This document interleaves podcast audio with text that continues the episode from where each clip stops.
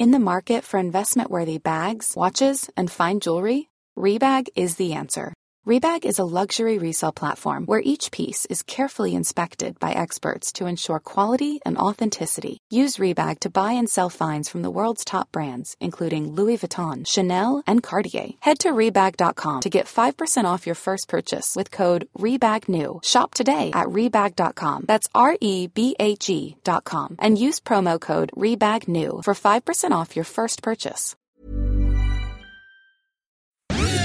Dixo presenta Factor Kaiser con Max Kaiser. Dixo is back. Información trascendente con Max Kaiser. Factor de cambio. Factor Kaiser. Tema número uno. La venganza de López y Morena contra el Poder Judicial. Tema número dos. Deuda con proveedores de Pemex en niveles insostenibles. Tema número 3. Xochitl Galvez presenta presupuesto alternativo. Estos son los tres temas que vamos a ver el día de hoy en el episodio 121 del miércoles 18 de octubre. Media semana de una semana complejísima, llena de temas que moldean el presente y van a impactar directamente en el futuro. Por eso más nos vale a todos entenderlos, comprenderlos no solo en su dimensión del presente, sino cómo se conectan con otros temas y cómo van a impactar en el futuro. Por eso te pido siempre que me ayudes a compartir este contenido por todos lados, en todas tus redes y chats. Es muy sencillo, simplemente copia el vínculo que está aquí abajo en YouTube o el vínculo que te aparece en tu plataforma de podcast y ponlo en todas tus redes y en todos tus chats, para que muchas personas se conviertan en factor de cambio como tú y empecemos a crear una nueva forma de entender lo que es realmente importante. Acompáñame a ver los tres temas de hoy. Tema número uno. La venganza de López y Morena contra el Poder Judicial. Ni siquiera es un aspirante a tirano original. Sus intentos de acaparar el poder parecen sacados del manual del aspirante a tirano bananero que todo dictador suelo del continente ha utilizado. Una de las trampas más comunes de estos dictadorzuelos latinoamericanos ha sido convertir a los jueces en enemigos del pueblo, porque esos enemigos del pueblo los someten a la constitucionalidad y a la legalidad en la toma de decisiones. La fórmula de estos dictadorzuelos es muy sencilla de ver y de explicar. Ahí te va. Paso 1 echarle la culpa de todos los males del país a gobiernos anteriores y acusarlos de corruptos. Paso 2. Decir que esos gobiernos corruptos del pasado estaban compuestos por una oligarquía perversa que se ponía de acuerdo para controlar todos los recursos del país que le robaban al pueblo. Paso 3. Decir que los jueces del Poder Judicial eran parte de esa oligarquía y protegían a los ricos con todas sus decisiones. Paso 4 utilizar los sueldos, las prestaciones y el prestigio de los jueces para decir que son ricos y que son privilegiados y por lo tanto son parte de la oligarquía que se debe destruir para tener una democracia popular. Paso 5.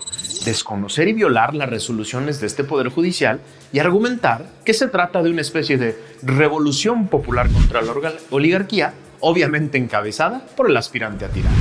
Paso 6 encontrar tontos útiles en medios de comunicación y en la academia que respalden este ataque al Poder Judicial manipulando cifras y creando argumentos falsos a partir de algunos casos de corrupción que sacan así de manera selectiva del Poder Judicial. Paso 7. Utilizar sus mayorías legislativas para destruir la autonomía del Poder Judicial a través de eliminar funciones, golpear la estructura y hasta tratar de destituir ministros y jueces a través de cambios legislativos. Paso 8 ahorcar al Poder Judicial a través de medidas presupuestales que generen mucha presión y miedo al interior del Poder Judicial. Paso 9. Desconocer y violar resoluciones del Poder Judicial con el pretexto de que se trata de una venganza del Poder Judicial contra el santón antioligarquía. Y paso 10. Utilizar todo el aparato de propaganda del gobierno para convertir a los jueces en enemigos del pueblo.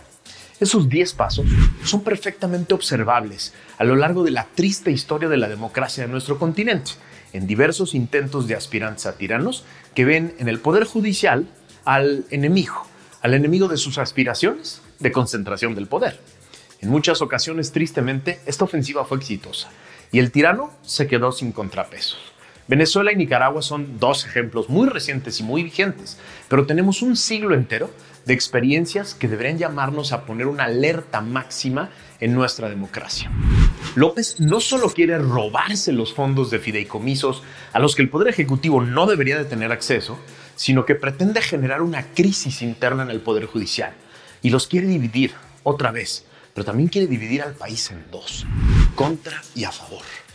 El lunes, en Factor Kaiser explicamos cómo, con base en un comunicado oficial del Poder Judicial Federal, el uso real de esos fideicomisos es para derechos laborales básicamente y para modernización del Poder Judicial. Son transparentes y están a la vista de todos.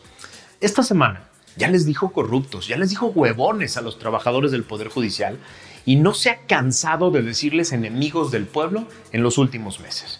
La razón es muy sencilla. Ante la postración absoluta del Poder Legislativo en manos de Morena y sus parásitos, el Poder Judicial ha sido el único contrapeso de sus aspiraciones tiránicas. México sigue siendo una democracia gracias al Poder Judicial. Así, los ciudadanos tenemos varias tareas. Te propongo cinco. Uno, defender al Poder Judicial del nuevo embate de Morena y de sus aliados en otros partidos y en medios de comunicación. Dos, informarnos adecuadamente del uso real de los recursos en controversia para no caer en discursos populistas. Tres, exponer el abuso del poder del Ejecutivo y la pésima y oscura administración de los recursos asignados a su gobierno para evidenciar su hipocresía. Cuatro, exponer a los tontos útiles que desde diversos medios de comunicación respaldan este ataque al Poder Judicial con argumentos falsos y datos manipulados. Y cinco, cobrar este ataque a la democracia con votos en las urnas, para que en el futuro cualquier ataque populista a la democracia tenga un costo claro y tangible para quienes lo intenten. Sí, estas cosas no las podemos dejar pasar.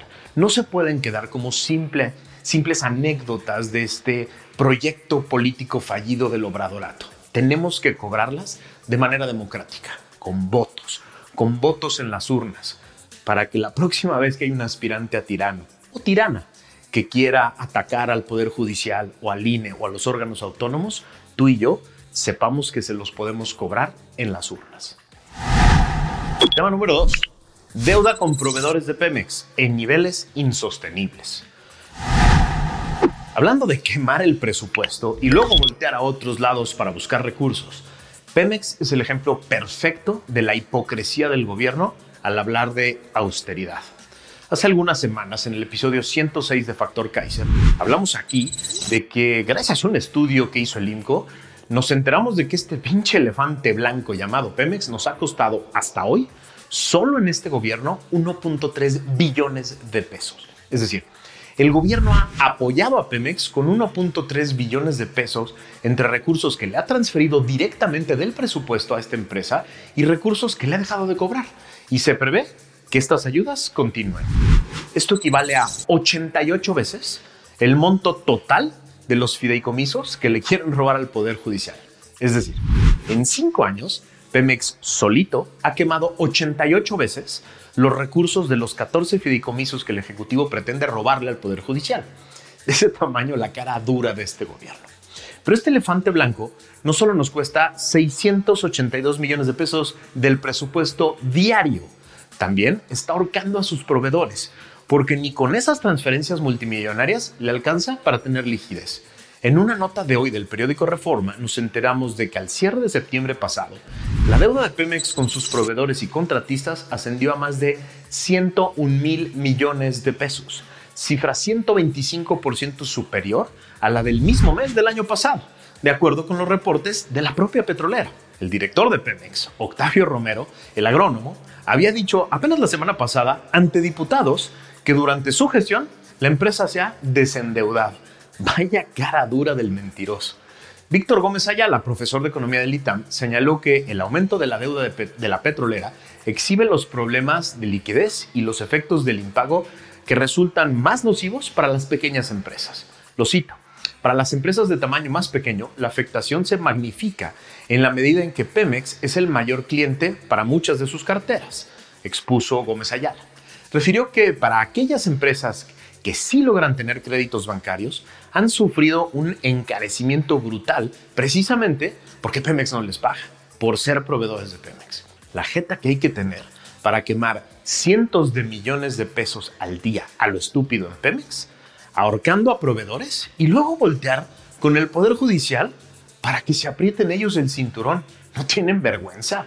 Este gobierno no solo es el peor administrador público de la historia y el que destruyó las posibilidades de, que Pemex fuera una empresa productiva que le aportara algo de recursos al Estado, es también el más cara dura de la historia, porque busca esconder los miles de millones de pesos que pierde a diario, pero se pone muy exigente con las cuentas de un poder autónomo al que no debería de tocar en materia presupuestal.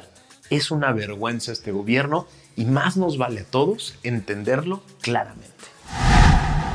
Tema número 3. Xochitl Galvez presenta un presupuesto alternativo. Mientras Claudia festejaba en un tuit el atraco de sus diputados, de los de Morena, a los recursos del Poder Judicial, Xochitl Galvez presentaba una alternativa de presupuesto para manejar nuestros recursos de una mejor manera. Gracias a una nota del portal Animal Político, pudimos conocer la propuesta de la virtual candidata del Frente Amplio por México, Xochitl Gálvez.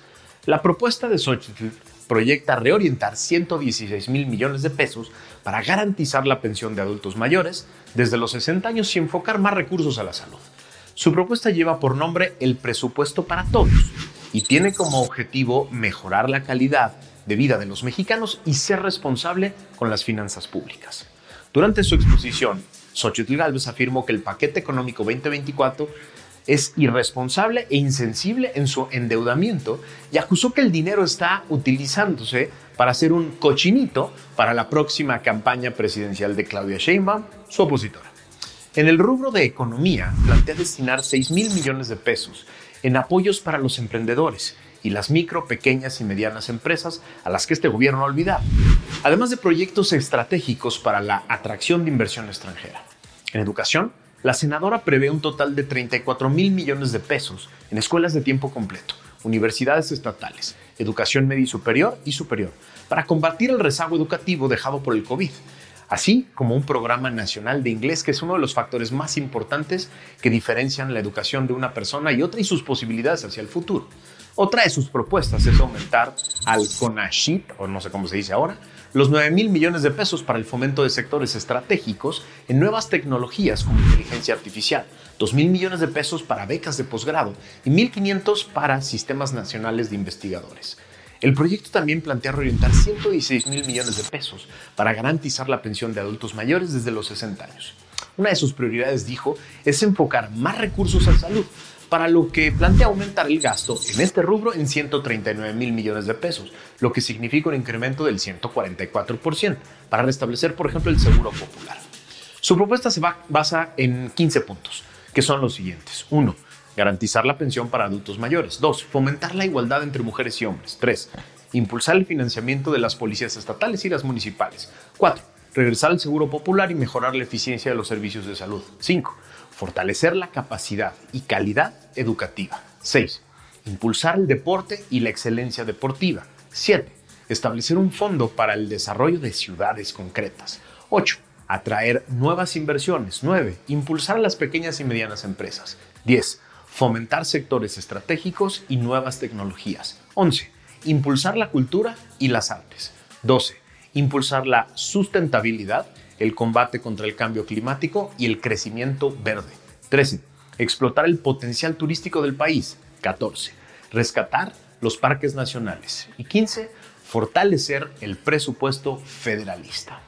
A ver, mientras la candidata del oficialismo solo atina a decir viva López y todo lo que diga y todo lo que él proponga, la candidata del Frente Amplio pretende construir una alternativa real, empezando por el presupuesto, por el dinero, por tus recursos. Esto es muy importante. Y esto es lo que vamos a estar haciendo permanentemente en Factor Kaiser. Vamos a estar comparando a las dos candidatas para que nos dejemos del rollo de, bueno, por lo menos que llegue una mujer y eso está bien. No, son dos personas completamente diferentes. Ya lo dijimos el lunes, con campañas completamente diferentes, con orígenes completamente diferentes. En el presupuesto también podemos notar una diferencia concreta. Mientras Claudia celebra el atraco al Poder Judicial, mientras celebra la destrucción de las finanzas a través de Pemex, mientras celebra los sobrecostos que han tenido el tren Maya, Dos Bocas, el tren México-Toluca y el Chaifa, además de los fracasos que han resultado en términos de tiempos y administración, mientras celebra la desaparición de programas muy importantes para las clases más desprotegidas, Xochitl Galvez está planteando una alternativa. Eso es lo que vamos a hacer aquí, comparar, comparar con datos duros, con cosas objetivas que tú puedas observar, para que tú generes tu propio criterio, para que tú decidas, para que tú escojas. De eso se trata el camino al 2024, tener la capacidad de evaluar, de comparar, para que tú decidas, para que tú votes y que ayudes a crear conciencia en otras personas y lleves a otras cinco personas a las urnas con un criterio propio, con un criterio claro. Ya basta de manipulación, ya basta de desinformación, ya basta de un gobierno que quiere esconder la verdad para tratar de robarle fondos a uno y desperdiciarlos y quemarlos en cosas que solo van a servir para la foto electoral. Gracias por acompañarme en este programa de media semana. Nos vemos el viernes. Dixo is back.